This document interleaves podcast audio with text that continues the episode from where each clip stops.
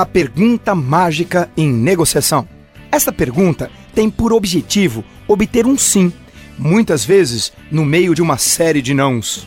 Ela vale para vendas, para negociação entre partes, para marido e mulher, para pais e filhos, enfim. Imagine, por exemplo, uma objeção do tipo: o produto está caro. Você já ouviu isso alguma vez?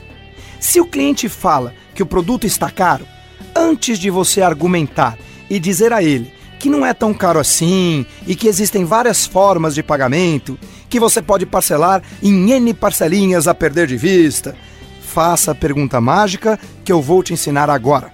A pergunta é a seguinte: Caro cliente, se nós dois juntos encontrarmos uma solução para a forma de pagamento, que o senhor concorde, é claro, estaria interessado em continuar falando a respeito da compra?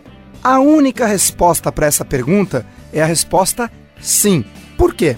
Devido à condição de concordância colocada na pergunta.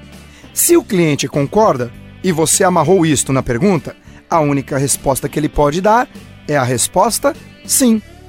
Duas coisas não podem faltar nesta pergunta.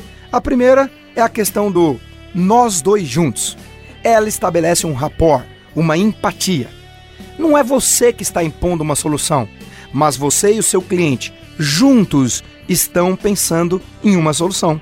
Talvez ela nem exista, mas se vocês dois juntos encontrarem uma solução que o cliente esteja de acordo, é claro, e esta parte tem que ser dita com tom de voz enfático, com a qual o senhor concorde, é claro. Somente nesse caso estaria interessado em falar a respeito da compra? Se ele concordar, é óbvio que a resposta é sim. Para finalizar, então, vou recapitular a pergunta mágica.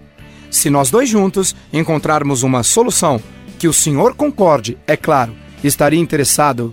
Três pontinhos? Lembre-se, esta pergunta serve para resolver um conflito entre família, relacionamentos e até mesmo uma negociação.